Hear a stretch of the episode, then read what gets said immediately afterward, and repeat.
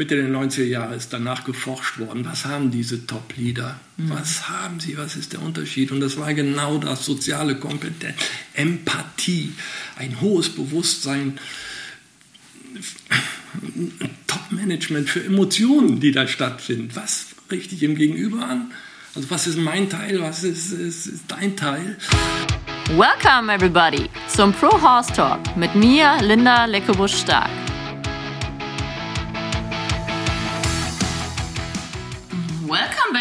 Zweiten Teil mit Bernd Osterhamel.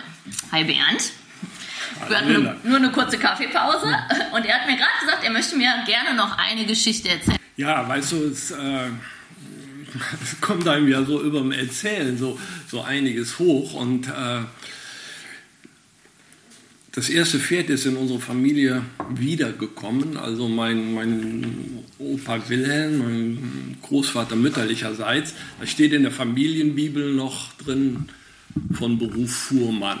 Der hatte also noch einen Vater, mein Urgroßvater, der in Benrod ein Fuhrunternehmen mit Pferden hatte. Mhm. Und, äh, das heißt, eine Kutsche und hat damit Sachen transportiert? Ja, die haben, die haben damals, hier gab es ja diese Pulvermühlen, weißt du, diese Schwarzpulvermühlen. Mhm. Und äh, da haben die äh, viel Schwarzpulver in die, in die Welt verteilt von mhm. hier aus. Sie hatten so blechbeschlagene äh, Wagen und äh, da war das Schwarzpulver drauf. Die sind bis an die Edertalsperre gefahren. Mein Opa als 16-, 17-Jähriger schon. Das waren ja tagelang waren die unterwegs mit den Pferdewagen. Also ein Speditionsunternehmen ja, mit Pferden damals. Ja, ja, sozusagen. Genau.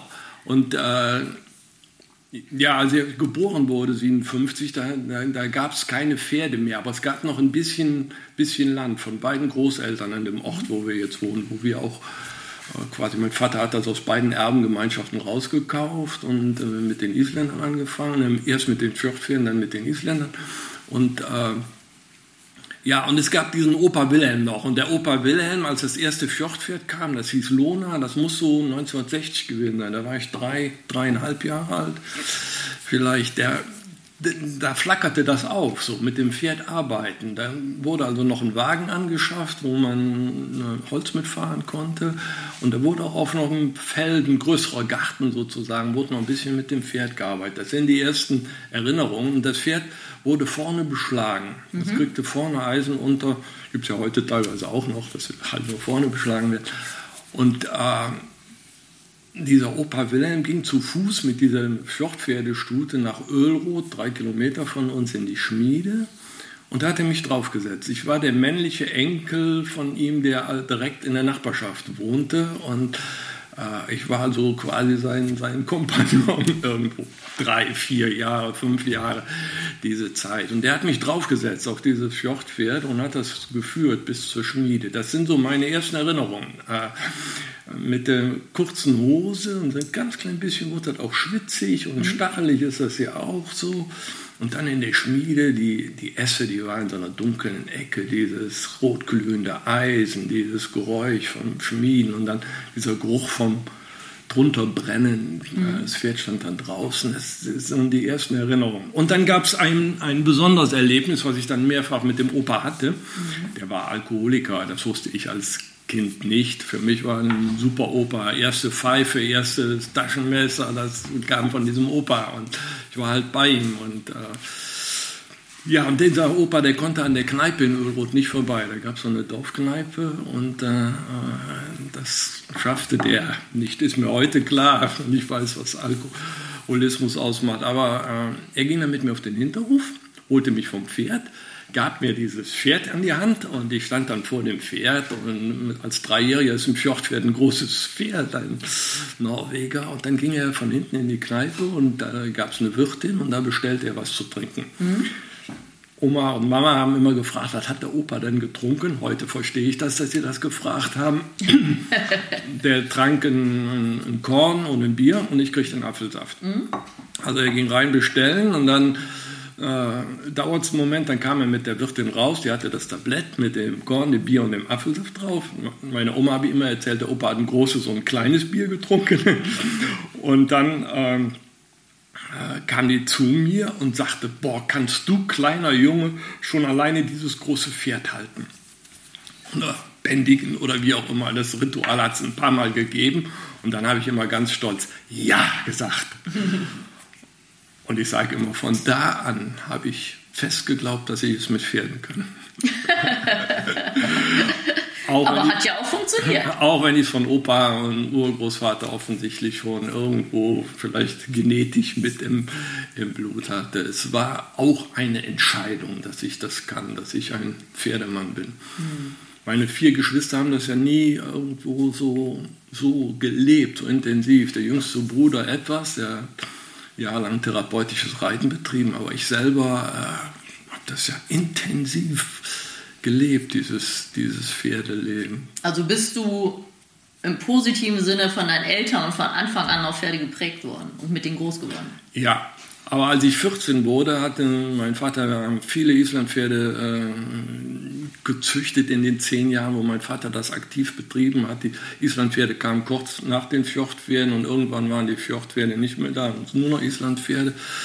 Äh, da hat er das intensiv betrieben. Wir hatten teilweise 15, 16 Pferde. Wenn, wenn die Fohlen wurden größer, dann waren sie dann nicht verkauft und so. Äh, und dann wollten die Eltern das nicht mehr. Dann war irgendwann die Firma, das Büro von meinem Vater war größer geworden und er hat Politik betrieben, war in der Kirche aktiv und, und, und. Und dann sollten die abgeschafft werden. Und dann, ab 14 habe ich die Verantwortung dafür übernommen, dass die dass die Pferde bei uns bleiben, die Arbeit getan und äh, das hat mich natürlich auch alles geprägt. Ich äh, als ältester Sohn muss ich alles, was ich mache, gut machen. Mhm. Und wenn es kein anderer macht, mache ich es. Dann muss ich es machen. Ich bin also sehr umsetzungsstark auch durch. Äh, ja, handlungsorientiert. Ja. Wenn es keiner macht, muss gemacht werden. Ne? Ja, genau. Also das, äh, das ist sehr prägend. Und ich glaube bis heute, dass ich mit Pferden einfach gut kann.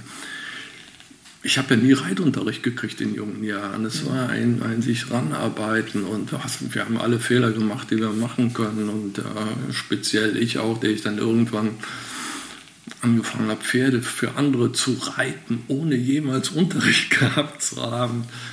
Wenn ich das überlege, was ich sehr wahrscheinlich auch in Pferdemäulern angerichtet habe mit Trensen und habe damals da nicht so drüber nachgedacht. Das war ein Kraftakt. Mhm. Ich habe Tage auf Pferdenrücken verbracht, wenn ich auf die Wiese gegangen bin, alleine hinterm Wald und als elf, zwölfjähriger bin auf einen draufgeklettert und wenn die so auf der Wiese rumliefen und ich kam in die Nähe von einem anderen, dann bin ich auf einen anderen draufgeklettert. Und wenn die nicht angeritten waren, dann gingen die manchmal ab wie Raketen. Wenn du da auf so einen Dreijährigen in Island hängst, draufkletterst als Kind. Und da hat nie einer drauf gesessen. Mhm. Mit 16 hatte ich das Gefühl, es gibt kein Pferd auf dieser Welt, was mich abbuckeln kann. Ausgebildeter Cowboy im Privatbereich. ja, aber es waren halt Island-Ponys, aber wenn man das überlegt, äh, ohne Reithelm, ohne Weste. ja, das ist ein großes Thema, der Reithelm. Ne? Ich muss mittlerweile sagen, ähm, ich tue es bei Jungpferden also wo die Gefahr schon deutlich höher ist, dass sie mal bocken etc. Eigentlich muss man es ja bei jedem Pferd machen. Ich mache es bei Jungpferden, bei alten Pferden tue ich es auch nicht. Auf der anderen Seite denke ich immer, man kann ja alles reparieren außer den Kopf. Da bist du ja das beste Beispiel. Du hast ja auch schon ein paar Unfälle in deinem Leben, gar nicht mit dem Pferd, aber wenn du nicht mehr weißt, wie du heißt ja. und wo du hingehörst, dann äh, und da kann ein Helm doch sehr helfen. Ja, und in den Auslandstritten, die ich so in meinem Leben gemacht habe, ich bin ja auch Wanderreiter, aber mhm. auch äh, einige tolle äh, Länder mit dem Pferd bereist und äh, da ist es mittlerweile auch so, dass äh, viele Veranstalter einen nicht mehr mitnehmen, wenn man keinen, keinen Schutzhelm genau. auf hat. Ja, von daher äh, besitze ich auch einen. Das wusste ich noch gar nicht. Das siehst du sehr schön. Ja, wir haben ja schon im ersten Teil äh, einiges besprochen und da hast du in deinem ersten Buch die sechs verschiedenen Kapitel erarbeitet oder Topics. Vielleicht kannst du, fangen wir mal so an, dass du uns hier erläuterst. Das erste Buch ist ja Pferdeflüstern für Manager. Und ähm, was meintest du mit diesen sechs Topics? Also die Jungs, waren nur Männer in diesem Arbeitskreis, haben gesagt, Bernd, was machst du anders? Du bist kein Zauberer, du bist kein Magier, das muss nachvollziehbar sein. Warum bist du im Augenblick so viel erfolgreicher als wir? Was ist das? Warum ist deine Firma so magnetisch? Mhm. Und dann komme ich und sage irgendwann, äh, Ich bin mit Pferden aufgewachsen und sie haben gefragt, äh, ist das nicht ein bisschen esoterisch, als ich gesagt habe, ich habe ein anderes Bewusstsein für mein Gegenüber. Und dann habe ich gesagt, nein, es ist ganz pragmatisch. Mhm. Und habe sie in Geschichten gefasst, was mir aufgefallen ist, was ich anders mache. Und habe gesagt, Anfang der 90er Jahre kommen meine Pferde zu mir und sagen, Bernd, wir müssen mal mit dir reden. Wie, wir müssen mal mit dir reden. Ja, Bernd, du hältst dich für einen guten Pferdemann. Du weißt viel über uns. Du hältst uns artgerecht. Wir kommen raus. Wir kriegen gutes Futter. Aber du kannst nur einen drauflegen. Wie, du kannst nur einen drauflegen? Ja, wenn du ein für alle Male respektierst, dass wir sind, wie wir sind. Wir dicken anders, Bernd. Denken anders, fühlen anders, handeln anders, so wie ich es eben schon erzählt habe. Also die Pferde haben mich in ihre Welt geholt und wenn man sich nochmal öffnet, wenn man mal das Ego weglässt, dass man schon alles weiß und kann und guter Pferdemann ist und ja, dann kommt man, kommt man wieder weiter, dann kommen Bücher, dann kommen Lehrer. In den 90er Jahren hat mich sicherlich Mutti Roberts mit seinen Büchern äh, beeinflusst. Äh, Begegnungen mit Pat Barelli haben mich beeinflusst und mit seinen Instruktoren, denen wir ein paar begegnet sind. Äh, das hat mich beeinflusst. Also ich bin mehr in die Weltflucht der Erdentier eingetaucht und vor allen Dingen mehr in dieses, dieses Verständnis, diese Bewusstwerdung, dass ich für ein Pferd in jeder Sekunde Ursache für Wirkung bin, dass sie mich genau beobachten, voll eingelassen in den Augenblick.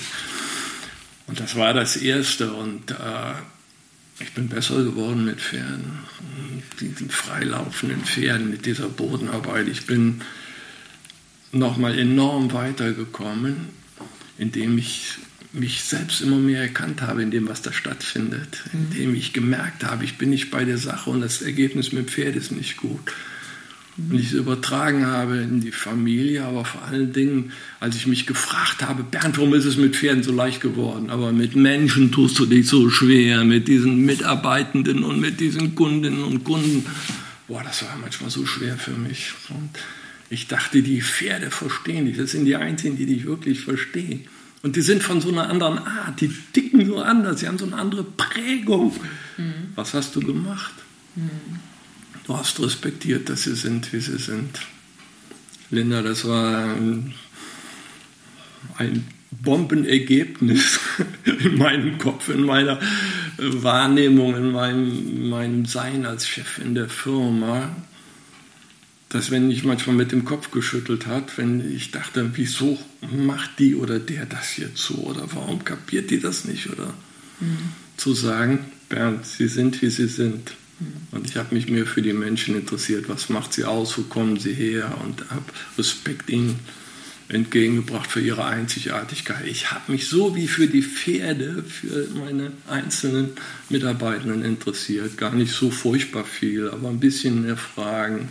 Mhm. Hier mal eine Frage, da eine Frage. Was macht dich aus? Um rauszukriegen, was hat sie geprägt? Wie ticken sie und so. Mhm. Wow, und dieser Respekt ist zurückgekommen. Sie haben sich für mich interessiert und es ist Vertrauen entstanden. Ich kannte Vertrauen aus Vertrautheit. Wenn man drei, vier Jahre miteinander gearbeitet hat, dann entsteht Vertrauen. Und dann kam Vertrauen viel schneller. Mhm. Und dann habe ich gemerkt, Vertrauen, das ist die Basis, das ist das, was den unsichtbaren Faden zwischen Mensch und Pferd herstellt. Wie kommst du dahin, indem du sie respektierst, wie sie sind? Zuerst die Mitarbeitenden, dann die Kundinnen und Kunden. Mhm. Und das haben die Menschen gespürt. Ich interessiere mich wirklich für sie. Mhm. Es war so das, das Erste, was ich bewusst äh, rausgekriegt habe, was, was das geändert hat. Aber ich habe es gemacht, ohne dass es mir so bewusst war. Ich habe das einfach gemacht, weil es mit, mit Pferden Erfolg gebracht hat. Und äh, das Zweite ist, quasi, ich, ich, arbeite wieder mit so einem freilaufenden Pferd. Heute begegne ich, wenn es eben geht, den Pferden erstmal auf Augenhöhe. Ich kläre das immer am Boden. Im freilaufenden Pferd und wenn es nicht freilaufen kann, wenn ich irgendwo hingeholt werde, wo ein Pferd nicht auf einen Pferdanhänger geht, wir kennen die Pferdeleute ja alle, kannst du mir mal helfen? Wir haben zwei Tage versucht, wir kriegen den nicht auf den Anhänger. Ja, ich kann das Pferd nicht lange freilaufen lassen, da ist ein, ein Halfter und ein Strick und so. Ich bewege das Pferd mal eben vorwärts, seitwärts, rückwärts und das Pferd denkt, boah, endlich einer, der die Regeln kennt, der mhm. weiß, wer den anderen bewegt, ist der Boss. Dann gehen sie ja meistens schon mit einem auf den Hänger. Mhm. ja, äh, Bernd, ist dir bewusst, dass du immer wirkst. Das ist äh, das zweite Highlight, was,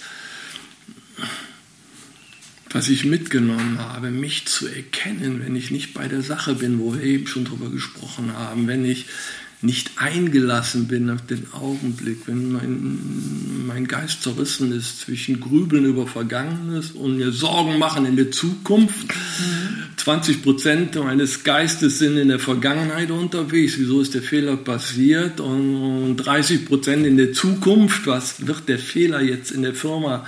Was wird das für Folgen haben? Verlierst du Kunde oder verlierst du und dann willst du mit den 50 Prozent, die du noch hast, mit einem Pferd irgendwas erarbeiten oder spielen oder wie auch immer. Und das Pferd hat 100 Prozent von seiner Aufmerksamkeit.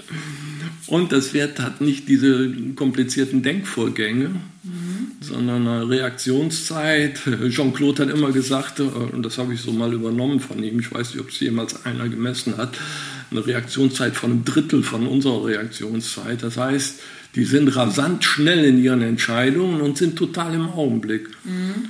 Wir würgen noch an der ersten Entscheidung und kriegen es und nicht entschieden und das Pferd hat schon dreimal neu entschieden. So. Mhm. Bernd, du bist Ursache für Wirkung.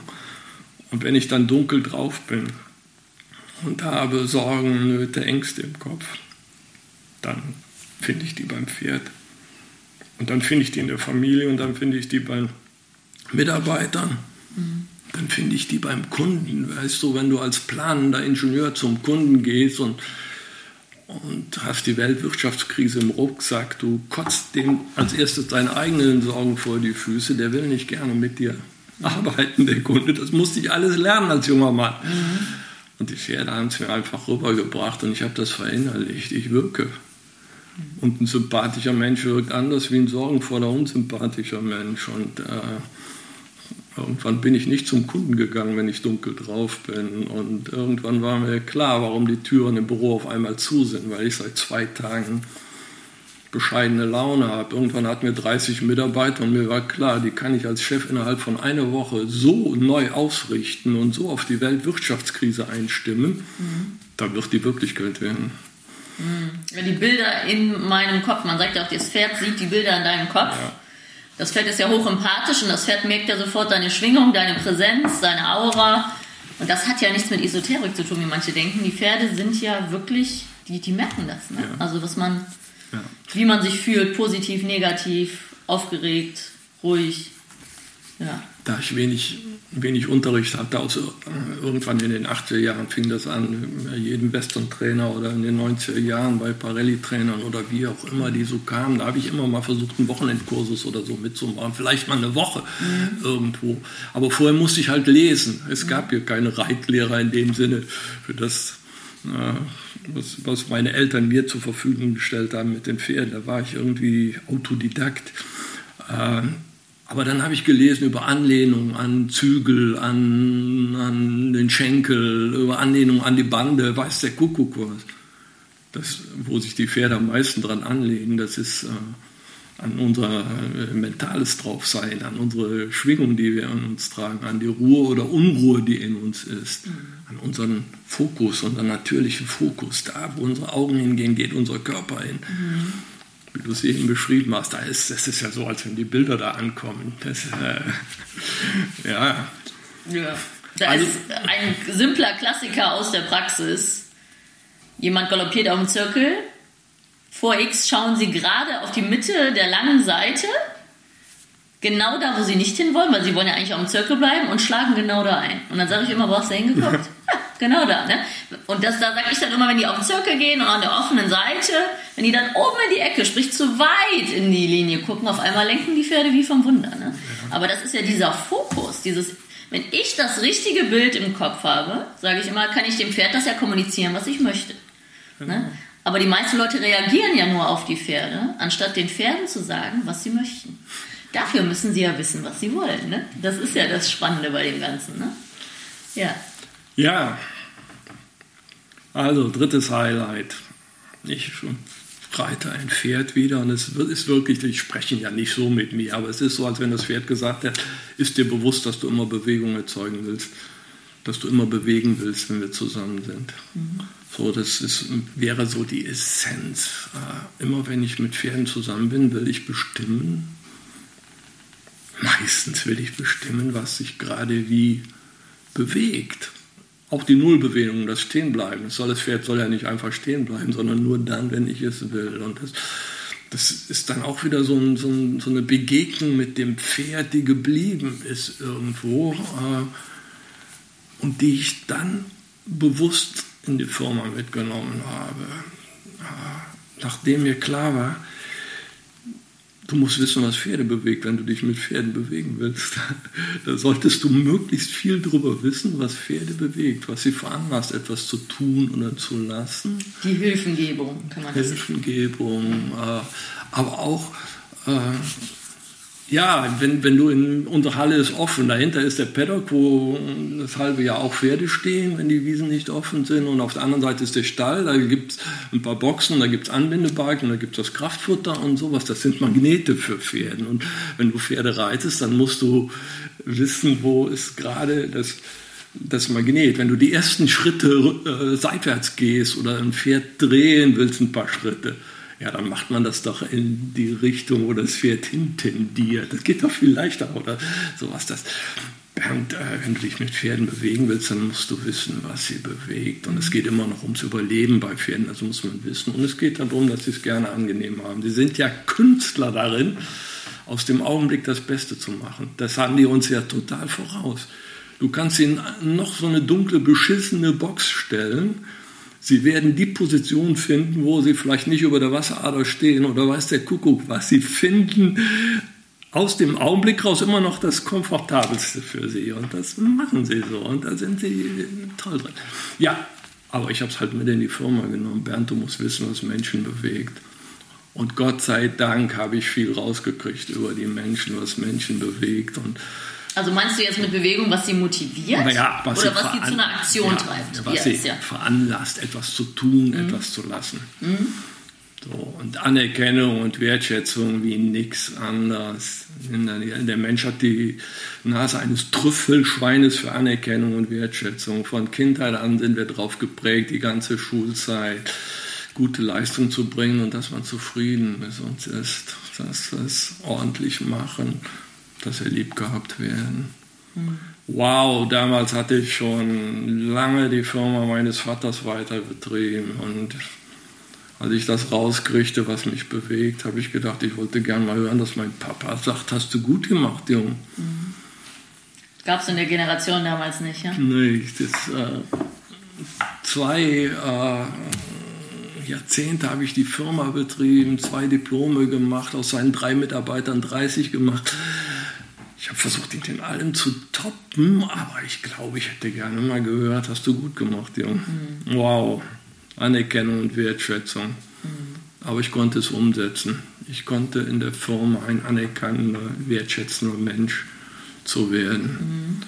Und dann habe ich gemerkt, dass unsere Aufmerksamkeit hinfließt, das wächst. Ich habe mich auf das Wertvolle konzentriert. Zuerst bei Mitarbeiterinnen und Mitarbeitern und dann bei Kundinnen und Kunden. Was ist das Wertvolle? Was, was ist das wirklich Wertvolle? Und das darf man nicht heucheln, sonst bist du sofort ein Schleimer. Wir mhm. spüren das. Das ist Gefühl irgendwo. Nein, konzentriere dich auf das Wertvolle. Sieh dir den Menschen an, wenn du mit angesehenen Menschen unterwegs sein willst. Sieh sie dir an und schick deine Energie dahin, was sie gut können, was sie ordentlich gemacht haben. Ja, loben, ne? Das ist ja eigentlich das simple Wort, was aber allen so schwer fällt. Also ja. mir fällt es viel schwerer, Menschen zu loben, wie Pferde zu loben. Ja. ja. Und ich habe es bewusst angefangen. Zuerst trainiert, Danke zu sagen, wenn einer einen guten Plan gemacht hatte. Mhm. Einfach mal Danke dafür zu sagen. Das war vorher so selbstverständlich. Das habe ich. Ich habe Danke sagen, wenn ich was bekommen habe, äh, geschenkt gekriegt habe, gelernt zu Hause. Sagst du wohl Dankeschön. Mhm. Aber dass ein Mitarbeiter äh, eine gute Arbeit macht und ich sage Dankeschön. Das hat schon, ich glaube, ein paar Monate gedauert, bis dass ich das etabliert hatte. Mhm. Als nächstes Danke, wirklich gut gemacht. Und irgendwann konnte ich sagen, danke, haben Sie gut gemacht. Wissen Sie was, ich arbeite total gerne mit Ihnen. Schön, dass Sie in unsere Firma gefunden haben. Irgendwann habe ich sie alle geduzt. Und, mhm. das hat Kultur verändert. Mhm. Bei Kunden die Stinkstiefel in der Branche waren. Äh, die, äh, da wollte keiner gerne mitarbeiten, aber Ende der 90er Jahre so wenig Arbeit da hatten die auch wertvolle Aufträge. Rauskriegen, was ist das Gute an diesem Menschen? Mhm. Was kann er gut? Wo weiß er viel drüber? Es ehrlich rauskriegen, ihn sich ansehen, das ehrlich rauskriegen und ihm dann spiegeln. Hören Sie mal, da hat ja keiner so viel Ahnung wie Sie. Das ist beeindruckend, was Sie da wissen. Oh, da stecken Sie aber im Detail drin. Toll. Mhm. Habe ich selten bei Kunden erlebt. Mhm. Wow, das hat Verhältnis verändert. Mhm. Das hat Freundschaften irgendwann äh, gebracht, wo man dachte, das, das geht nie gut mit mhm. demjenigen. Anerkennung und Wertschätzung bewegt uns Menschen. Ja, das vierte, ähm, das vierte war, ich hatte ein Pferd, das haben wir bei euch gekauft, Painty. Ich weiß nicht, ob du die, diese Paintstute. Die ganz helle, oder? Das, äh, nee, nee, nee, nee die, die, Mutter, die Mutter mhm, davon. Genau. Die Mutter davon, genau. Das, mhm. Die helle haben die Kinder Vicky getauft. Genau, die war ja aus ihr, ne? Ja, genau, ja. ja und äh, davor hat es halt. Äh, das Pferd, das haben wir dreijährig, das kam ungeritten hier an. Und ich hatte die Kinderpferde ausgebildet und meine Frau sagte, du musst jetzt noch mal ein eigenes Pferd haben. Die Kinder waren mittlerweile auf der Stute von dem Ernest äh, Poco und auf der Candy, äh, unserem ersten Fohlen, was wir hatten, waren die Kinder erfolgreich unterwegs. Und ja, meine Frau dachte, ich brauche noch mal ein eigenes Pferd. Und dann sind wir hier hingefahren, da kamen junge Pferde und diese Paintstute, die war irre viel Leben drin, also Beweger, äh, mhm. mein Wanderreitpferd irgendwann. Aber ich hatte sie in der Ausbildungsphase irgendwann eine Stunde traktiert auf dem Reitplatz. Mhm. Damals sicher noch mit auch noch mit Sporen, die ich schon ewig nicht mehr nutze. Aber, äh, und ich steige ab. Wir sind beide nass geschwitzt und das Ergebnis war Käse irgendwo. Das, und das Pferd sagte irgendwie zu mir, weißt du, dass dich da überhaupt kein Talent für habe. Ist dir das bewusst? so ungefähr war das. Und äh, es fiel mir wie Schuppen von den Augen, dass ich da ein Pferd äh, eher vergewaltigt habe als trainiert habe und dass das Pferd so ein super Geländepferd war und äh, quer durch die Eifel, quer durch den Hunsrück, quer durch den Taunus. Ja, wunderbar. Aber dieses Versammelte und also wir fingen an, bei Pferden viel mehr auf Talent zu achten. Was, was ihnen einfach von Natur aus gegeben ist, wofür ja. sie gemacht sind. Also sie müssen alle eine gute Grundausbildung haben. Oder ich muss ja immer in die Firma übertragen. Heute muss jeder Word und Excel so ein bisschen drauf mhm. haben, der in normalen äh, Firmensystemen mitarbeitet. Aber bei, beim Pferd war äh, es halt eine, eine Grundausbildung. Sie müssen äh, alle den Schenkel respektieren und, und anhalten und äh, naja, auf jeden Fall äh, war auf einmal die Qualität unserer Herde anders, der Fokus in der Herde anders. Wir hatten viel mehr Qualität, als wir bewusst gesagt haben, das ist das, was für das Pferd, das wäre mir das für das Pferd. Und, und das habe ich mit in die Firma genommen. Mhm. Ich habe angefangen, nach Talente zu achten und unglaublich in der Firma rumsortiert. Mhm bis dato war ich so der Meinung, wir haben viele Jahre so 10, 12 Zeichnerinnen und Zeichner gehabt und dachte, alle müssen alles können. Kanalbau, Straßenbau, Wasserleitungsbau, Vorplanung, Entwurfsplanung, Ausführungsplanung. Und wir haben geschult bis zum Umfallen, um unabhängig zu sein irgendwo. Wenn äh, ein Mädel schwanger wird, ja, alle anderen können das auch. Wenn jemand bockig ist und kündigt, kein Problem, alle anderen können das auch, können das mal eben auffangen und dann auf einmal auf Talent achten. Das hat die Firma enorm nach vorne gebracht. Wer hat wirklich Talent um EDV-Programme im CAD-Bereich, die waren früher furchtbar kompliziert, wer hat da Talent für? Der muss das vorbereiten und es dann den anderen beibringen. Irgendwie so hat die Firma enorm nach vorne gebracht. Aber es war bei mir ganz klar äh, aus Pferdetraining gekommen. Mhm trainierst du, das kennst du ja viel, viel besser als ich, trainierst du ein Pferd in einer Disziplin, wo es kein Talent für hat. Du kannst dir noch so Mühe geben, du kannst es gut füttern, du kannst draufhauen, du kannst dran ziehen, reißen, zerren, weiß der Kuckuck was. Du kriegst nur Durchschnitt. Genau.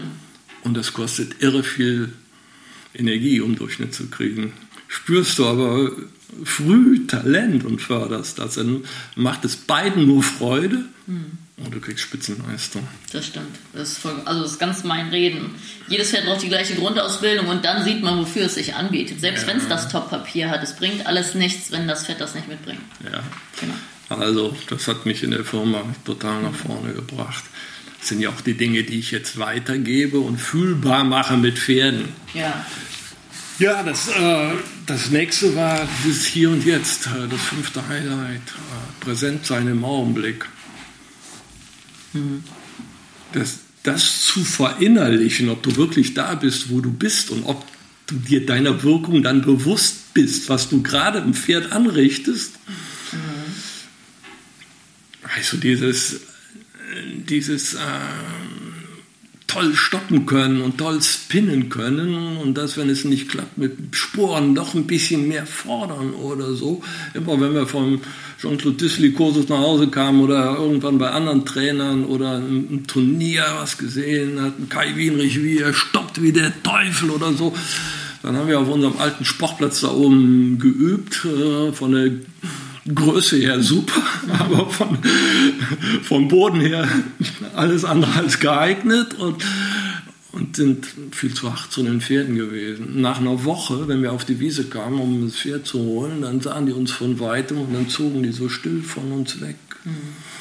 Ich war Ursache für Wirkung und. Äh, Falsche Verknüpfung. Ja.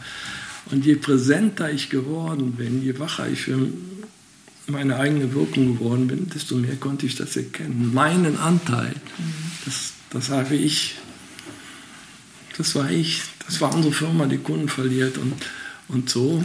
Also wach sein im Augenblick und sich selbst da drin erkennen, das war ein enormer Schritt. Und dann habe ich angefangen, nicht mehr in Besprechungen zu gehen, in der Firma oder im Firmenzusammenhang bei Kunden und, und, und. Und, und, und war nicht da, weißt du, in einer Besprechung sitzen und nicht da sein. Das, äh, das spürt jeder irgendwo, das, das tut Wirkung. Mhm. Aber wenn du da bist, wenn du die Leute anguckst, selbst wenn die gerade über ein Thema sprechen, was dich nicht im großen Bauvorhaben nicht selbst so betrifft jetzt gerade, mhm. die ganze Zeit folgen und mitdenken, zweifelsfall eine Frage stellen, wenn du nicht, du kriegst innerhalb von zehn Minuten in der Besprechung fast die Führung. Äh, in die Hand gegeben, weil die gucken dich alle an. Das ist eine Katastrophe heute in Besprechungen, wenn du, wenn du siehst, wie viele am Handy rumfummeln während einer Besprechung. Ja, das, das ist immer wieder bei Anerkennung und Aufmerksamkeit. Ne? Ja. Das ist ja auch nicht wertschätzend, wenn ich die ganze Zeit auf mein Handy gucke und der Kollege hat sich Gedanken gemacht und erzählt ja gerade, was er macht. Und so findest du diese Highlights, wo wir jetzt mhm. beim fünften sind, die findest die überall, wie die ineinander greifen. Und ich habe einfach irgendwann gemerkt, der, der Augenblick, das ist das einzig Wahre. Gestern ist vorbei, unwiderruflich vorbei. Da kannst du nichts mehr machen. Da kannst du noch so dran festkleben. Das hilft dir nicht. Mhm und in die Zukunft gehen und sich Sorgen machen, führt höchstens dazu, dass der Worst Case wirklich kommt, wenn du ihm Energie gibst, wenn du dein Bild vor Augen hast, was alles schiefgehen kann. Mhm. Bernd, mach's wie die Pferde, sei präsent im Augenblick, sei präsent. Ich bin immer wacher geworden beim Kunden, mhm. beim Mitarbeitenden und vor allen Dingen bei Besprechungen, wo viele beteiligt waren. Wenn du dahin gehst, geh dahin und sei wach. Und wenn du in ein Thema reingehst, das habe ich ganz weit getrieben für mich. Wenn du, in, du weißt, dass, dass du weißt nicht, wie lange es dauert oder sowas, dann bin ich nie mit leerem Magen gegangen, sage ich mal, oder mit voller Blase oder im Zweifelsfall habe ich auch keinen starken Kaffee getrunken, um wirklich meine Präsenz zu haben. Und das hat unsere Firma enorm nach vorne gebracht wenn du wirklich da bist, so wie, wie dieses Gefühl für Pferde haben, so dieses, dieses, dieses Unsichtbare. Irgendwie. Ja, im Endeffekt zuhören. Ne? Ja. Wirklich aufrichtiges ist ja das gleiche beim Pferd. Ja. Hingucken, zuhören. Ja. Und dann hörst du beim Kunden, wenn er sagt, das kann ich nicht entscheiden, dass das gar nicht stimmt, der will das jetzt gar nicht entscheiden. So weißt du, dieses, diese Feinheiten, die kriegst du dann mit. Mhm dann bist du Meister von, von jedem Augenblick im Grunde genommen, wenn du das schaffst. Mhm. Ist aber eine Riesenaufgabe. Aber können wir bei den Pferden ja total lernen. Sie sind immer präsent und sie beobachten alles. Und ob du einatmest oder ausatmest, ob du die Schultern entspannt fallen lässt oder ob du ein bisschen angespannt bist, du kannst es ja eins zu eins im Pferd sehen und erleben. Mhm. Ja. Mein sechstes Highlight. Du hast mich nach den Highlights mhm. gefragt. Angst. Wow, Linda. Starkes die, Gefühl. Dieses Thema Angst, das haben wir jetzt seit zwei Jahren ja extrem mhm. durch diese Corona-Kiste. Das ist gerade in, in, jedem Coaching spielt das eine Rolle bei mir auch. Mhm. Ich hatte irgendwann, weil ein Pferd vor einem bunten Regenschirm, ein gut gerittenes Pferd von uns, äh, wegen einem bunten Regenschirm unglaublich Stress hatte. Mhm.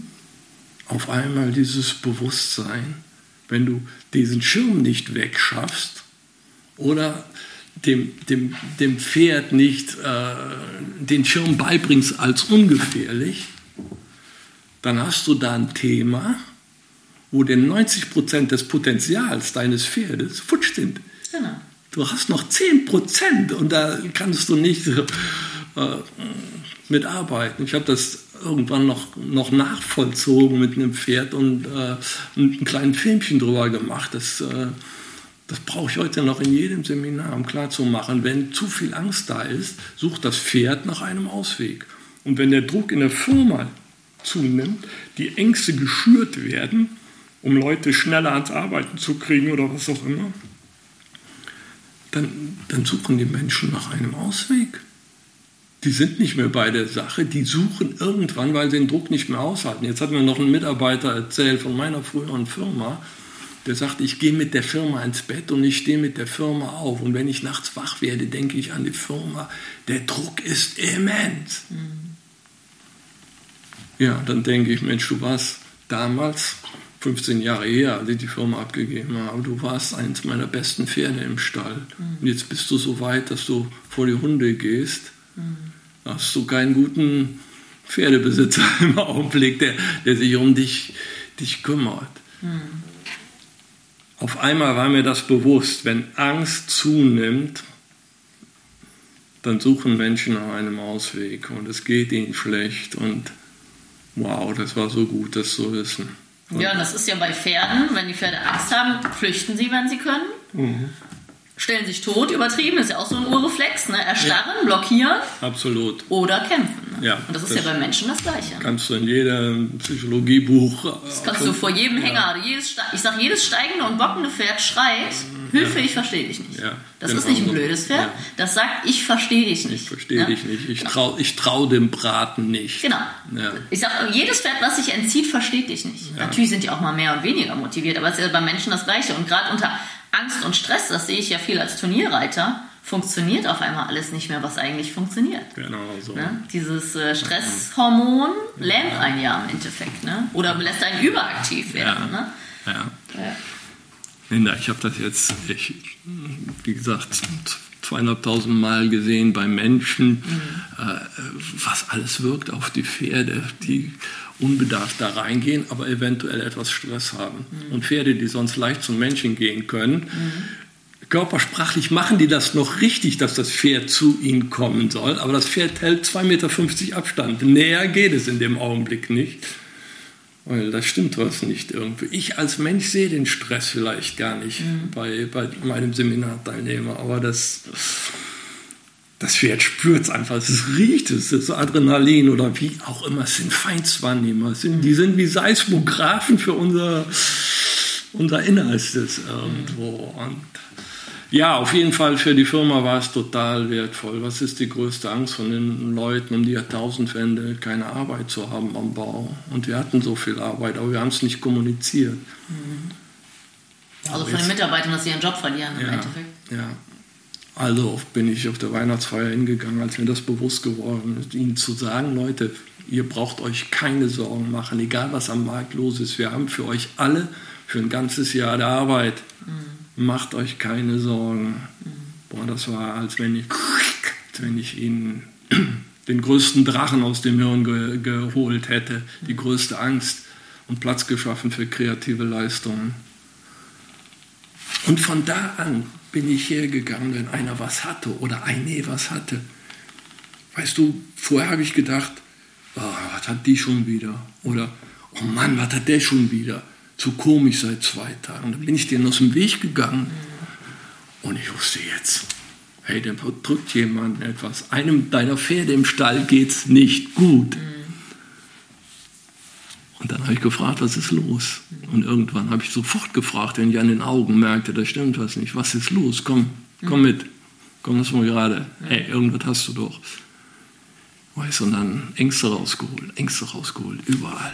Menschen stark gemacht, selbstbewusst gemacht, Menschen signalisiert, wow, der Termin, brauchst du keine Sorge für haben, ich gehe mit. Mhm. Ich habe an dem Donnerstag noch Zeit, ich bin dabei, komm, da gehen wir mal zusammen hin.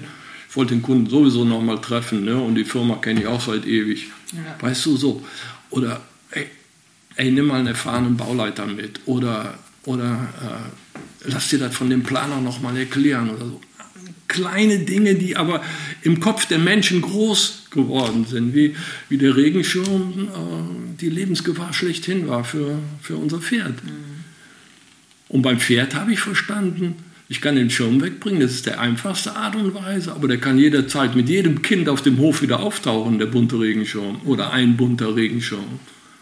Also wenn das Pferd noch länger bei uns sein will, dann geht man mit ihm durch die Angst durch und dann macht man so lange, bis das so neben dem Pferd den Schirm auf und zu machen kann, ohne dass es Fluchttier wird, sondern dass es das überwindet, weil du ihm Selbstsicherheit gibst und weil es dann lernt, es ist gar nicht so gefährlich, es ist kein Tiger, der dich frisst, es ist nur ein bunter Regenschirm. Ja, ja. ja das hat mich als Unternehmer erfolgreich gemacht. Mhm. Und dann ging es darum, das fühlbar zu machen. Mhm aus der Idee, Bernd, mach dein Seminar draus. Adolf Sommer damals, Bernd, mach dein Seminar draus. Du musst Seminar machen. Genau, und wie sieht dann so ein, also dann hast du Wochenendkurse bei dir zum Beispiel auf der Anlage. Wie sieht sowas dann grob aus? Wie kann man sich das vorstellen? Mittlerweile äh, weiß ich, äh, der, der, Familienunternehmer, der Mittelständler gibt seine, seine acht teuersten Leute, sag ich mal, nicht, nicht gerne für, für ganze zwei Tage raus. Äh, und am liebsten ist ihm die äh, Sache wird auf anderthalb Tage gekürzt oder wie auch immer. Also wir machen es oft freitags ab mittags oder nachmittags, mhm. äh, dann bis in den Abend rein und Samstag den ganzen Tag. Mhm. Freitags Vorstellungsrunde, wenn es ein offenes Seminar ist, die Firmen sagen, die Mitarbeitenden aus den Firmen, die sagen ein bisschen, wo komme ich her, was machen wir und so, wer bin ich und äh, fragt natürlich auch, ob sie Pferdeerfahrung haben. Das sind aber höchstens 10 Prozent, die vielleicht ein Pferd haben oder mit Pferd arbeiten. Sind übrigens im Seminar die Ärmsten, wenn sie als Einzige outen, dass sie mit dem Pferd zu tun haben. Die stehen dermaßen unter Druck, dass es, dass es manchmal am schlechtesten klappt, was sie mit dem Pferd machen sollen, weil diese Spannung so unglaublich groß ist in den Menschen. Sei denn, sie sind schon älter und souveräner. Ja, auf jeden Fall äh, Vorstellungsrunde und dann erzähle ich und zeige Filme über diese Highlights und äh, die passende Geschichte aus dem Unternehmen dazu. Mhm. Anderthalb, zwei Stunden. Mhm. Und dann lassen wir unsere Herde in unsere offene Halle, du kennst sie ja, äh, abends, bevor wir zum Abendessen gehen. Und dann sage ich, sucht euch ein Pferd aus. Mhm. Wir erzählen nichts von den Pferden, gar nichts. Wir lassen die Leute außen rumgehen.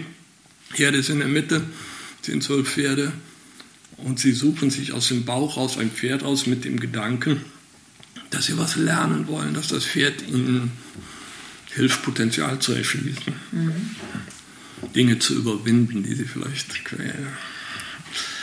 Ja, das ist dann der Abend und wir gehen Abendessen und am anderen Morgen mache ich Ihnen einmal vor, einem klassischen Anfängerführungsseminar vor, was mit dem Pferd stattfinden soll.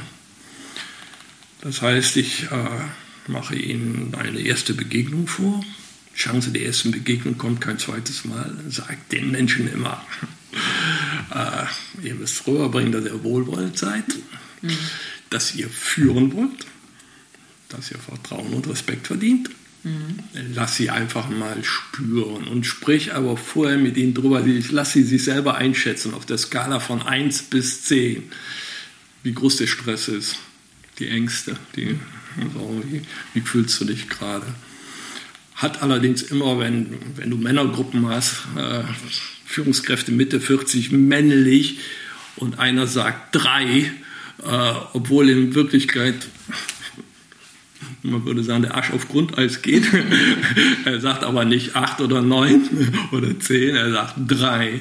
Kannst du dich drauf verlassen? Die Nächsten trauen sich nicht so ohne weiteres zu sagen, sechs oder sieben. Ich bin ganz schön aufgeregt. Aber wir lassen sie es selber mal einschätzen und beobachten. Und im Laufe der Jahre kriegst du wirklich viel Gespür auch. Noch immer nicht so wie die Pferde, aber du kriegst viel Gespür dafür. Ja, und dann machen sie das und dann, äh, das mache ich so gut wie es geht vor. Äh, und dann sie ein Pferd im Schritt, Trab, Galopp, was ich auch mal vormache, und mehr Richtungswechsel arbeiten. Wow, und dann müssen sie ihre Position finden. Das ist natürlich spannend, wenn sie vor die Schulter kommen. Das Pferd läuft andersrum. Mhm.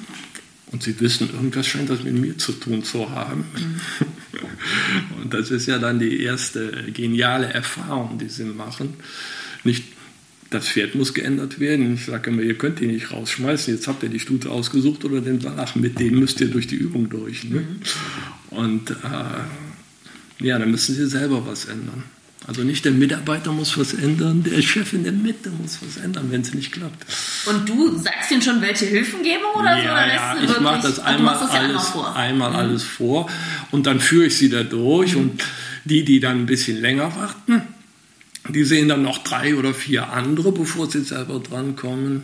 Mhm. Der am Schluss dran ist, hat mich und vielleicht unsere Idealbesetzung ist acht, aber das variiert natürlich. Ähm, die sehen ähm, äh, dann vielen zu, aber der Druck steigt unheimlich hoch, wenn die anderen schon alles gut gemacht haben oder mehr oder mhm. weniger gut gemacht haben. Jeder kommt ja an irgendetwas dran. Also diese Arbeit außenrum, also wir haben nur ein Seil, wie Monty Roberts das quasi äh, immer hatte, das ist, damit können sie dem Pferd nicht viel Schaden anrichten, damit können sie aber ihre Körpersprache, manche Menschen haben ja ganz wenig Körperspannung oder mhm. Körpersprache, können sie etwas verstärken halt. Das sind Übungen, die die Pferde natürlich aus der Grundausbildung von uns kennen. Und dann stellen sie die Vertrauensfrage, bist du bereit zu mir zu kommen? Äh, auch körpersprachlich einmal vorgemacht von mir. Und das Pferd nähert sich an, mehr oder weniger. Und dann müssen sie vier kleine Jobs machen. Wir sagen immer, es ist eine Arbeitsprobe. Da ist jemand zum Vorstellungsgespräch gekommen, jetzt habt ihr eine Betriebsführung gemacht und mhm. jetzt äh, geht es darum, ist von so weit angereist, soll noch vier kleine Jobs für mich machen, mal zu gucken, ob ihr es wirklich miteinander könnt. Hinterhand weichen lassen, ohne Seil dann, Pferd steht frei Vorhand weichen lassen, äh, Pferd rückwärts schicken und Pferd veranlassen, dass es den Kopf auf den Boden nimmt. Mhm. Wir beobachten nur. Und dann kommt eigentlich alles raus, Linda. Wenn es genial läuft, kommt ein aktuelles Thema raus. Mhm. Äh, übereifrig sein, mhm. Selbstzweifel haben, Ängste haben, total unter Druck stehen. Mhm.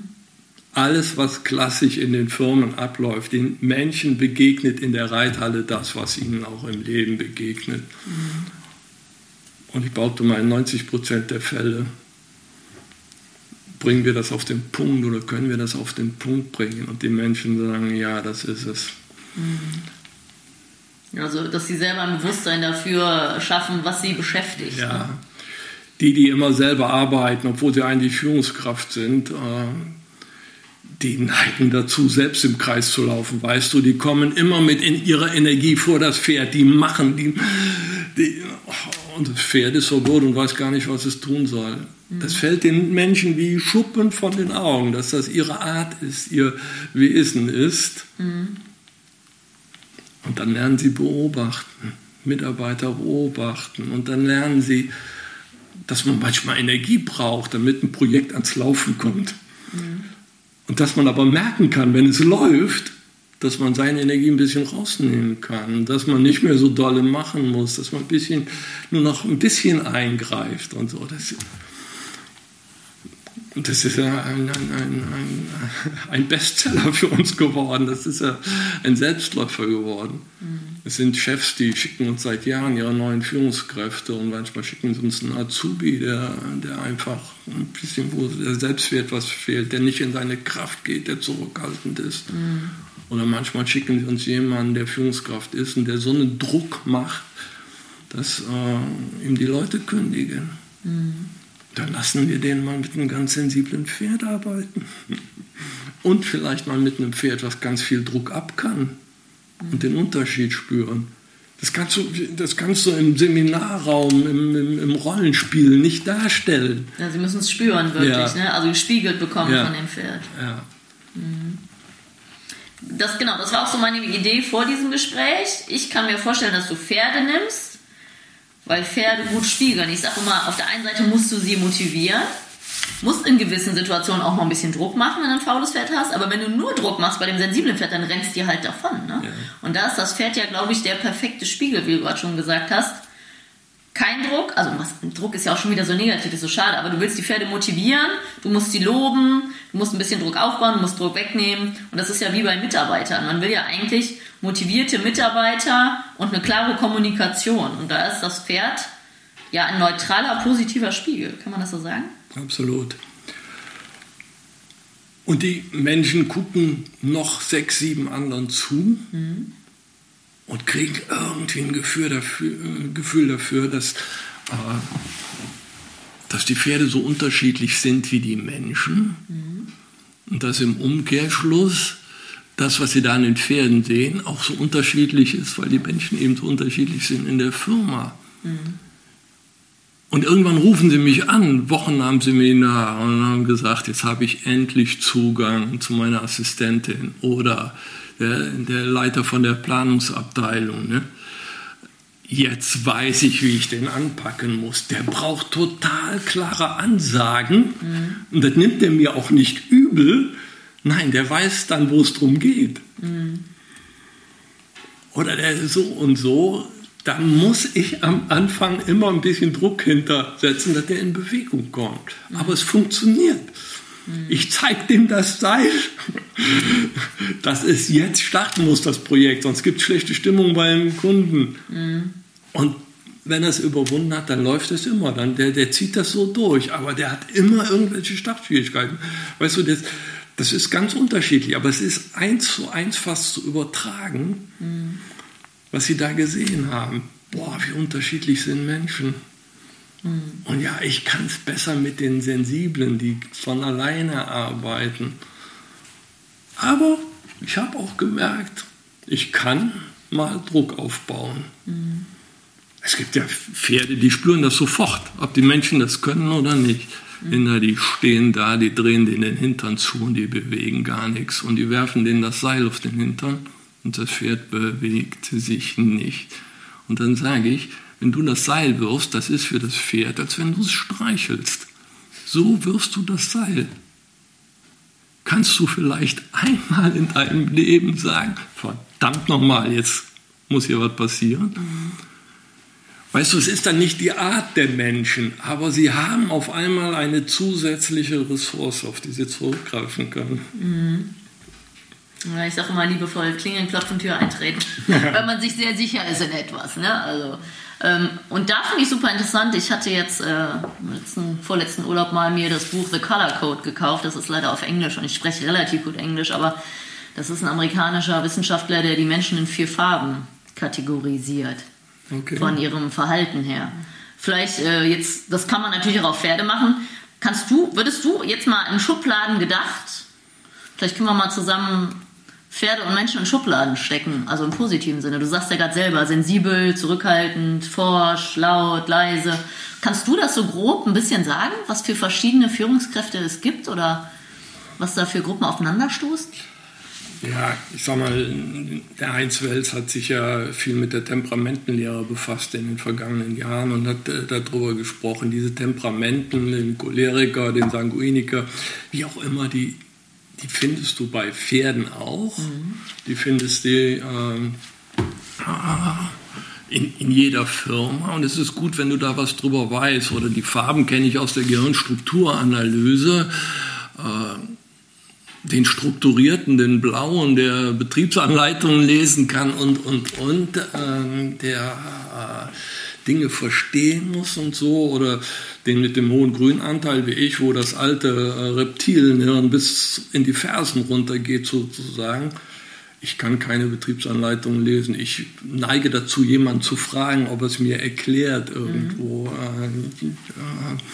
Ich, ich, ich, muss das Face-to-Face -face haben, ich muss es anpacken, ich muss es erleben. Mhm. So, für mich ist es nicht theoretisch.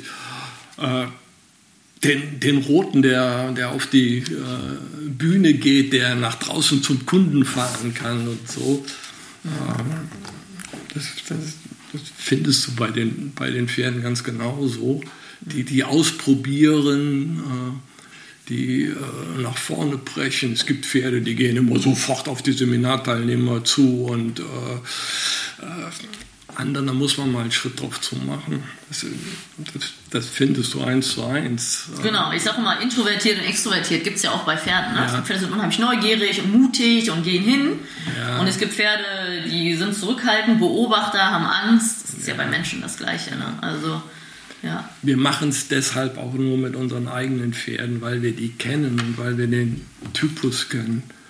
Das ist ja so, dass wenn man das so lange macht, mhm du kriegst manchmal bei der Vorstellungsrunde schon ein Gefühl, welches Pferd er sich oder von welchen beiden Pferden der eins vermutlich an Land zieht, mhm. weil sie sich selbst aussuchen. Mhm. Weil, weil, sie so sind, so zurückhaltend, so dezent, so ganz fein irgendwo. Mhm. Und da, ich meine, da kann ich mir vorstellen, dass an Seminaren das Schöne, dass zum Beispiel der, der sehr forsch ist und sehr viel Präsenz hat, dass der mit einem faulen Pferd mal arbeitet, was das ab kann, diesen Druck, und dann aber, um es mal wirklich zu spüren, mit so einem hochsensiblen, dann hat er ja den RH-Effekt. Ja. Und umgekehrt, die, das Zurückhalten, die zurückhaltende Person, die sehr sanft ist und ruhig und sehr bedacht, die braucht vielleicht aber auch mal ein Pferd, was mal eine Ansage braucht. Ne? Und da ist das Pferd ja, glaube ich, ja perfekt ein Spiegel. Ja. Und weißt du, aus 25 Jahren Unternehmer da sein, kann ich jedem, jedem Pferd und jeder Situation direkt eine Geschichte zuordnen, die die Menschen mitnehmen. Mhm. Deshalb so Führungsseminare, Führungskräftetrainings mit Pferden machen. Du musst einfach viel Gespür für die Pferde haben mhm. und musst gleichzeitig äh, selber geführt haben, glaube ich, um, um, um, es wirklich authentisch mhm. rüberzubringen. Was zugenommen hat bei uns in Teamtrainings, wir machen mittlerweile die Hälfte klassische Führungsthemen und die Hälfte Führungsteams, die besondere Aufgaben kriegen oder die als Vertriebsteam äh, unterwegs sind und wieder mehrere äh, Vertriebler äh, äh im Team haben, die sie, die sie führen müssen. Äh, und wir haben angefangen, ganz, ganz spezielle Aufgaben zu entwickeln, damit Menschen immer mehr Gespür dafür kriegen, äh, wie, wie Interaktion auch stattfindet. Mhm.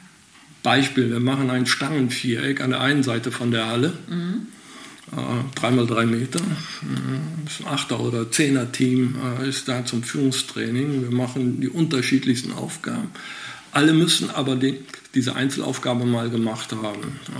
Äh, entweder im Seminar vorher oder das Seminar muss zweieinhalb Tage statt anderthalb Tage dauern, mhm. dass sie alle diese intensive Einzelerfahrung gemacht haben und ein bisschen mit Pferd umgehen können. Mhm. Dann lassen wir an der anderen Seite der Halle, wo auch die Pferdeerde steht, lassen wir ein Pferd rein. Mhm.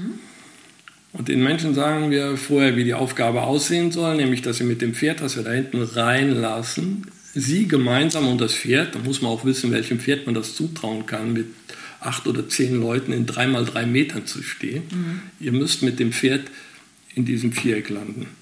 Wir sagen denen auch, dass das Pferd vermutlich bei der Erde stehen bleiben will da hinten. Und die haben nichts. Kein Strick. Kein Strick, kein mhm. Halfter und nichts. Und dann geben wir ihnen sieben Minuten Zeit. Mhm. Warum sieben Minuten? Das hat sich so ergeben, dass sie nicht zu lange quatschen, sondern dass sie es auf den Punkt mhm. bringen, sie eine Strategie überlegen, wie sie vielleicht vorgehen werden. Sie dürfen nicht besprechen. Mhm. Und dann sagen wir in dem Augenblick, wo die sieben Minuten rum sind, sagen wir Cut. Mhm. Wir lassen das Pferd jetzt los und ihr dürft nicht mehr sprechen miteinander. Und sie müssen mit dem Pferd in dem Viereck landen. Und dann passiert ganz viel. Mhm. Die Strategie geht in die Hose. Mhm. Ratlose Gesichter. Und dann kommt das Ausprobieren. Mhm. Weißt du, da geht irgendjemand, hat eine Idee, geht los und will mal was versuchen und dann sieht er zum, zum Chef, sag ich mal, rüber, zum Teamleiter oder wie auch immer rüber und denkt, oh nein, könnte auch schief gehen. Er zögert, er zuckt zusammen, er traut sich doch nicht mehr und, mhm. und winkt ab oder irgendwie sowas. Das müssen wir uns als Coaches natürlich merken und fragen, was war da los, mhm. nachher, wenn wir darüber sprechen. Sie landen alle im Viereck irgendwann. Die Energie, die, dieser Wille da zu landen, mhm. entsteht irgendwann. Der Fokus, irgendwann geht die Energie in Richtung dieses Vierecks. Es ist beeindruckend. Irgendwann probieren sie hemmungslos aus, mhm. aber mit Rücksicht auf das Pferd. Das ist so spannend. Es gibt Leute, die schaffen das in drei Minuten und es gibt welche, die brauchen 30 Minuten, aber irgendwann landen sie da drin und es ist eine Übung, die gibt ganz viel her. Mhm. Vor allen Dingen, wie, wie, wie, fühlen sich die Leute im Team? Was ist ihnen aufgefallen? Mhm. Wie ist das das Team gewesen, was sie auch sonst kennen? Mhm.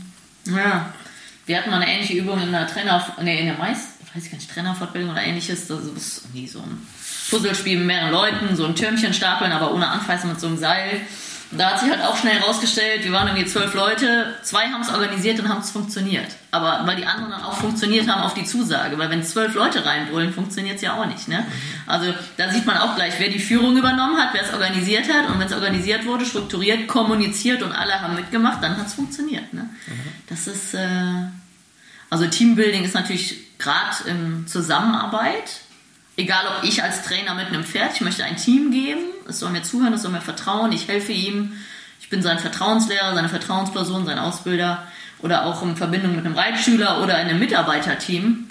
Ich finde, wie du sagst, es ist Respekt, Vertrauen und die klare Kommunikation. Und das ist natürlich, egal zwischen welchen Lebewesen von der Beziehung her, immer ein Problem, die Kommunikation.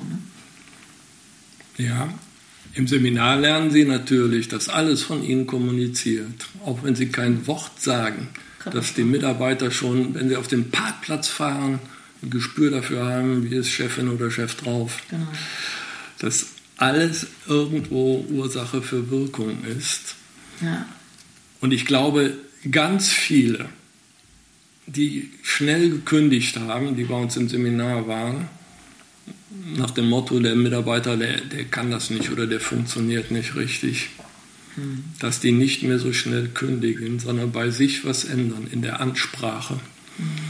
ja, im Beobachten der Mitarbeiterin oder des Mitarbeiters, mit dem sie zu tun haben und gucken, was kann ich hm. ändern, dass ich ein gutes Ergebnis kriege. Na, da sind wir ja bei der Erwartungshaltung, ist ja auch ein Riesenthema. Ne? Was für eine Erwartung habe ich an das Pferd, den Reiter, den Schüler? Anstatt hinzugucken, wie du gesagt hast, welches Talent hat das Pferd? Die Erwartung, das hat ein gutes Papier, das steht gut da, das gut, wird gut gefüttert, das muss jetzt die Rennen Futurity laufen. Übertrieben gesagt. Ne? Mhm. Das ist, äh, glaube ich, ein Riesenproblem, dass man seine Erwartungen zu hoch schraubt, anstatt Schritt für Schritt zu gucken, ob man da langsam hinkommt und nicht zu verbissen ich glaube, das ist so ein bisschen, ich bin ja relativ erfolgreich, obwohl ich gar nicht so ultra ehrgeizig bin. Hm. Ich bilde gerne Pferde aus, ich bilde gerne Schüler aus. Ich finde es toll, wenn die sich entwickeln, aber das Ende lasse ich immer relativ offen. Und ich glaube, genau deswegen bin ich zum Teil so erfolgreich mit meinen Pferden, weil da eben nicht so viel Druck ist. Ich weiß ja auch, was alles schiefgehen kann. Genauso wie du. Wir wissen ja, wie schnell alles schiefgeht auf dem Turnier, zu Hause. Und da bin ich, glaube ich, sehr realistisch dazu. Und das ist, glaube ich, ähm, eine gute Sache. Strukturiert zu sein, aber nicht zu ehrgeizig zu sein und zu gucken, wo stehen wir denn, anstatt seinen Erwartungen zu entsprechen. Ja. Alle Male. Ich meine, ganz abgesehen dafür, äh, davon äh, reiten oder mit Pferden sein, ist auch eine Talentfrage. Mhm. Das hat man mehr oder weniger. Man kann da ganz viel lernen, ohne jede Frage. Und das ist bei Führung genauso. Mhm. Es gibt einfach talentierte Leader, denen folgen die Leute. Mhm. Aber die, die ich so kennengelernt habe, bei den Pferden auch, die haben ein hohes Bewusstsein für das, was sie anrichten im Gegenüber. Mhm. Und mein Vorteil für die Firma durch die Pferde war, dass ich ich hänge an meinen Pferden, ich habe meine Pferde immer so lieb. Du weißt, bei uns werden die uralt irgendwo, wenn die einmal da sind, die, die bleiben irgendwo. Und man ist bereit, wenn die Teamleistung nicht klappt, denn das war es ja immer, was ich gesucht habe, ein gutes Team zu sein mit dem Pferd. Wenn die Teamleistung nicht klappt, ist man bereit, bei sich selbst den, den Fehler zu suchen und was zu verändern. Mhm. Und das ist im klassischen Führungsalltag nicht so leicht. Man, man sieht meistens äh, bei der mitarbeitenden Person oder beim, auf Kundenseite das Übel. Mhm. So, das, äh, und dann distanziert man sich, wenn man es sich erlauben kann, von einem Kunden, mit dem klappt es einfach nicht. Und äh, oder man schmeißt Leute raus und äh, das ist so ein Energieaufwand irgendwo. Mhm. Ich für mich habe festgestellt, 90 Prozent der Menschen, mit denen ich gearbeitet habe, haben das verstanden, was ich da für mich rausgekriegt habe und haben gerne mit mir gearbeitet und mhm. äh, ihr Bestes gegeben. Aber ich habe auch geholfen, dass sie einen talententsprechenden Job haben, wo sie Anerkennung und Wertschätzung kriegen können. Mhm. Und 10 Prozent haben da habe ich mich auch nicht mit verstanden. Ich, ich habe auch Pferde, die ich nicht gerne trainiert habe. Das gibt es einfach. Und dann ist es schön, wenn man dann einen anderen Weg findet. Bei den 10% Mitarbeitenden haben 5% auch Schaden angerichtet irgendwann, weil einfach, die haben unser System nicht verstanden und mich nicht verstanden und dann, dann bringen die schlechte Stimmung und stecken andere an und äh, boykottieren irgendwann. Mhm. Und dann trennt man sich auch besser. Mhm, genau, das ist ja auch legitim. Ne? Ja. Aber da sind wir ja wieder, wenn man sich wohlfühlt, wenn man klar kommuniziert, Vertrauen und Respekt und der Gegenüber sich wohlfühlt, dann kann man auch gut miteinander arbeiten. Wenn der Gegenüber sich nicht wohlfühlt, wird es schwierig. Ne? Also, ja. Das ist, äh, deswegen überlegt mal, liebe Zuhörer, in welcher Form kriegt euer Pferd denn Anerkennung, Vertrauen und Respekt von euch? Und da meine ich jetzt nicht ein Möhrchen reinstecken, sondern gerade auch im Everyday Training. Wann versteht das Pferd dann, ach, das habe ich richtig gemacht? Ne? Und das ist ja nicht der Moment, in dem ich an dem Zügel ziehe, übertrieben gesagt, sondern in dem ich den Zügel lang lasse. In dem Moment versteht das Pferd, ach, das will sie von mir. Ne? Und das ist auch, glaube ich, so eine Grundeinstellung. Viele ziehen einfach fester, wenn es nicht klappt.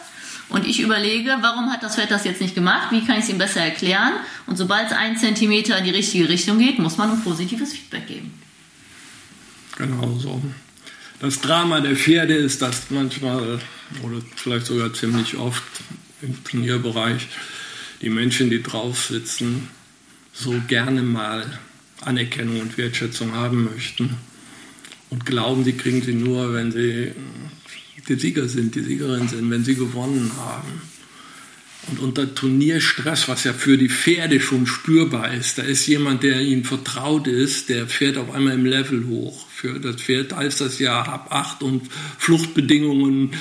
Alarm. Frühwarnsystem bis Oberkante und Und jetzt wird die oder derjenige auch noch ungerechter obendrauf, weil es, es gibt eben nur die zwei Minuten Prüfung und da äh, muss das jetzt klappen, hat man das ganze Jahr für trainiert oder wie auch immer. Und dann sind die Sporen nicht mehr gerecht und dann ist die Trense nicht mehr gerecht. Mhm. Und äh, man will selber Freiheit, man will grenzenlos sein und den Pferden, den verlagern wir die Grenze bis in den Körper rein, bis ins Maul rein und es ist uns nicht bewusst, dass das für so ein freiheitsliebendes Tier ist. Also ich glaube, wir müssen wir müssen die Pferde Menschen weiterentwickeln. Pferde können wir mittlerweile so gut trainieren. Mhm. Weißt du, aus all den Jahren habe ich einen gigantischen Baukasten und du noch viel mehr und die, die Profitrainer einen gigantischen Baukasten. Aber den sensibel zu handeln und auf jedem, jedem Pferd gerecht zu werden, auch dem Augenblick mit dem Pferd gerecht zu werden. Genau, das auch mal einen schlechten Augenblick hat, genauso wie wir. Ja, also nicht immer den festen Plan haben, sondern den Augenblick, so wie die Pferde, bestmöglich für beide zu gestalten irgendwo. Mhm. Im Zweifelsfall sagen, oh, ich glaube, heute reite ich besser nur eine halbe Stunde durch den Wald oder wie auch immer. Ganz mein Reden. Es ist natürlich gerade viele Leute, die vom Alltagsstress etc. kommen, wie du gesagt hast, die gehen ja an die Box rein, das Pferd weiß schon, was los ist. Ne? Also ähm, da habe ich letztens irgendeinen Podcast gehört, da ging es darum, dass man erstmal, wenn man gestresst auf der Arbeit ist, zehn Minuten im Auto sitzen bleiben soll und irgendwelche entspannte Musik hören soll, bevor man zu seinem Pferd geht. Ne? Oder wirklich man sagt, ich habe halt einen schlechten Tag, ich longiere oder ich gehe ausreiten. Und Ich finde, es ist sehr, sehr wichtig, wohlwollend zu sein, wie gesagt hast, dem Pferd und dem Menschen gegenüber. Ne? Und hinzuhören, warum ist das jetzt so? Weißt du, seit Jahren kommen bei uns ja auch viele Pferde an, die irgendetwas nicht machen, die nicht funktionieren. Und in der, in der Zeit, wo, wo der Heinz Wels damals angefangen hat, das Geheimnis der Pferdeflüsterer zu lüften, mhm. da bin ich viel mit ihm über, über Demo-Tage gezogen und mhm. habe für ihn Pferde an, geritten quasi. Er hat kommentiert und ich habe äh, innerhalb von einer Stunde irgendwelche Pferde, wo ich dann nachher drauf gesessen habe und ein paar Schritte geritten bin, gehabt. Und dann habe ich Anfragen ohne Ende gekriegt und auch eine Zeit lang, weil es mich einfach gereizt hat, dann mit diesen schwierigen in Anführungsstrichen Pferden, mit den Problempferden, mhm. hat letztendlich immer nur Entwicklungschancen für den Reiter oder die Reiterin waren. Mhm. Äh, mit den Pferden gearbeitet. Und wenn die Menschen diese Pferde gebracht haben und haben, haben erzählt und die Pferde standen daneben, dann war es irgendwann so für mich, das ist bis heute so geblieben, dass die Pferde immer gesagt haben, glaubt der gar nichts oder glaubt dem gar nichts. Weißt du, das sind Geschichten.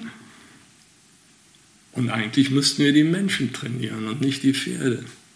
Weil die Pferde, bis auf ein Pferd von hunderten Pferden, sind alle weitergekommen. Mit einem Pferd bin ich mal gescheitert und die Anna auch, weil es einfach geistesgestört war, sag ich mal. Das es gibt auch psychisch labile Pferde, kann ja, man sagen. Ja, oder kaputte Pferde auch.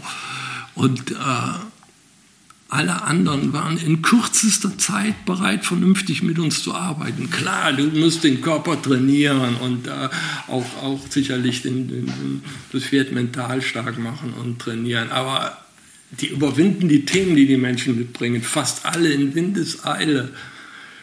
Aber die Menschen, die brauchen einfach, einfach länger. Mhm.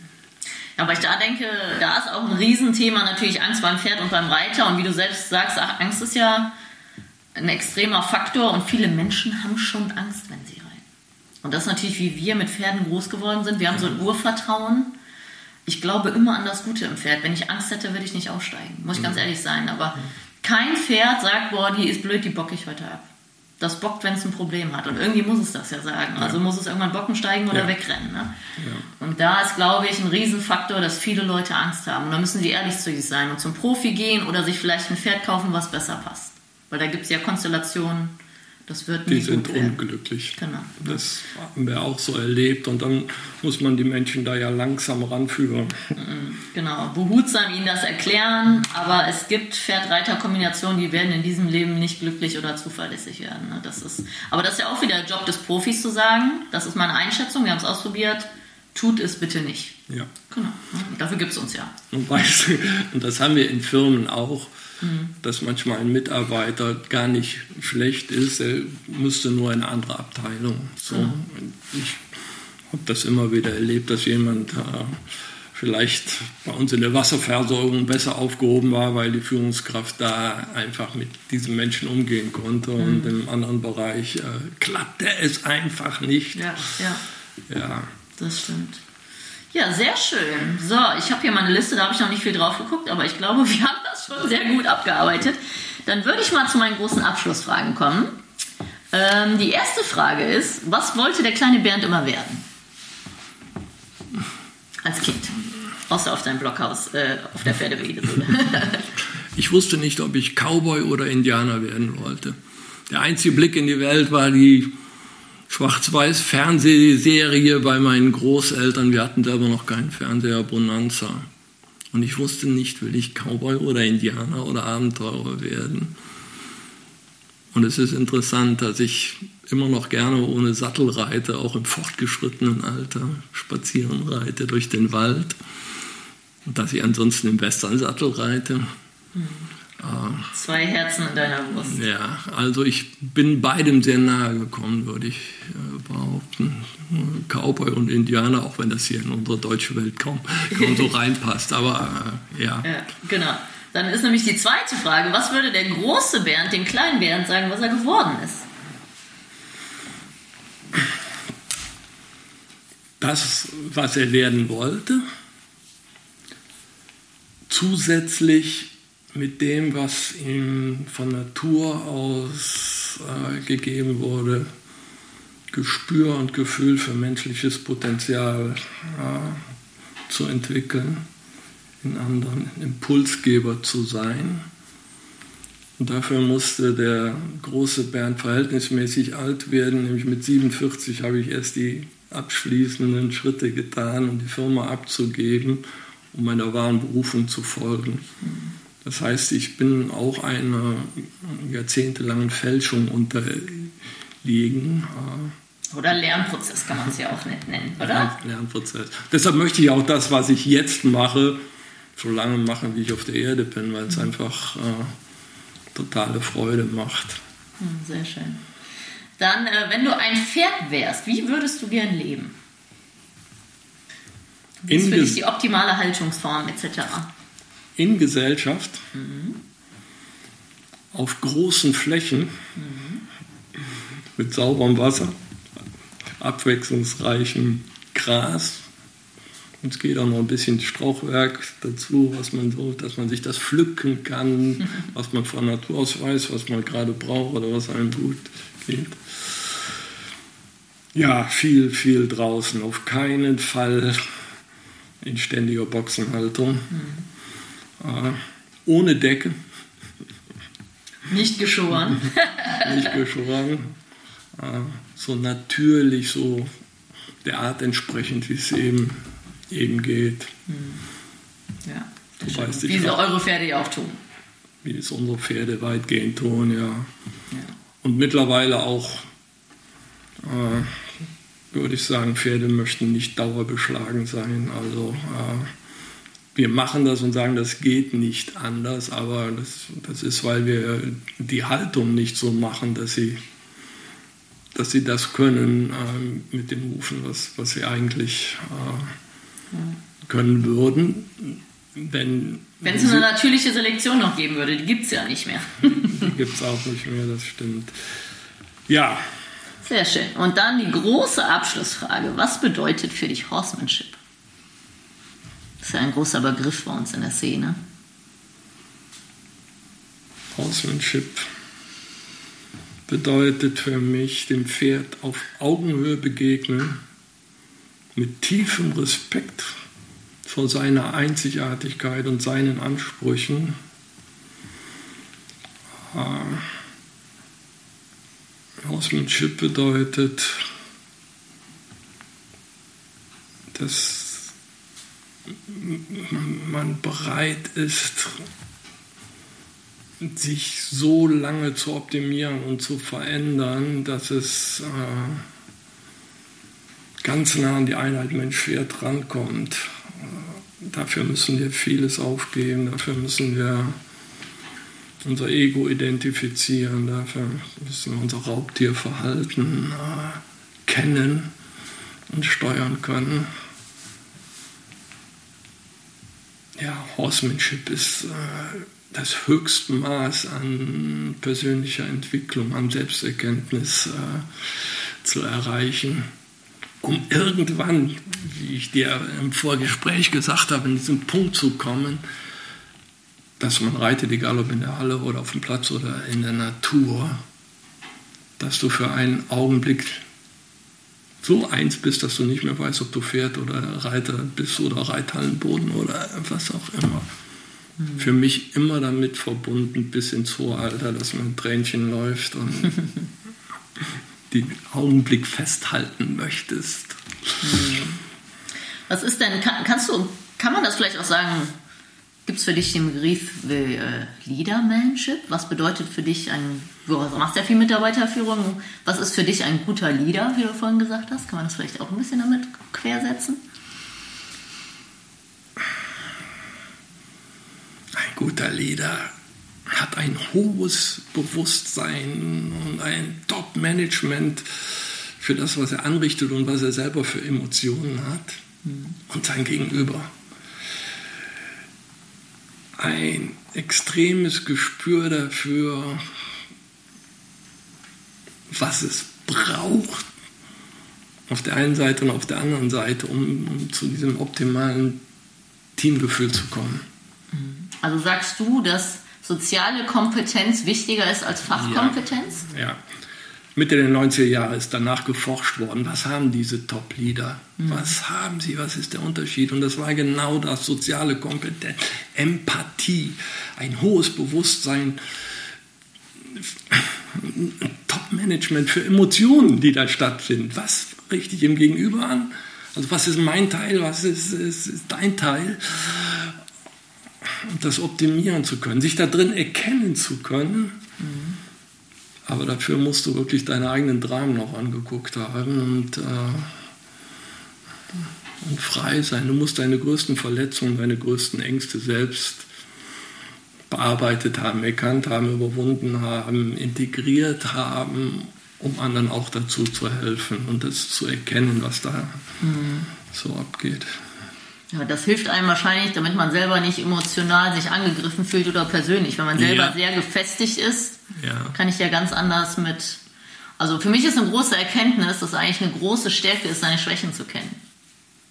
Absolut. Genau, und das ist ja überhaupt nichts Negatives. Ja. Ne? Weil viele denken ja, man ist mal stark, wenn man keine Schwächen hat, aber das stimmt ja überhaupt nicht. Jeder hat Stärken, jeder hat Schwächen. Mhm.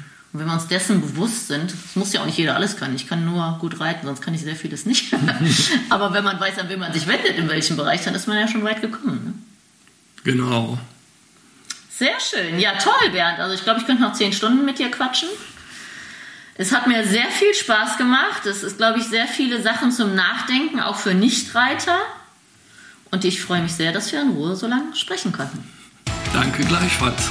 Vielen Dank.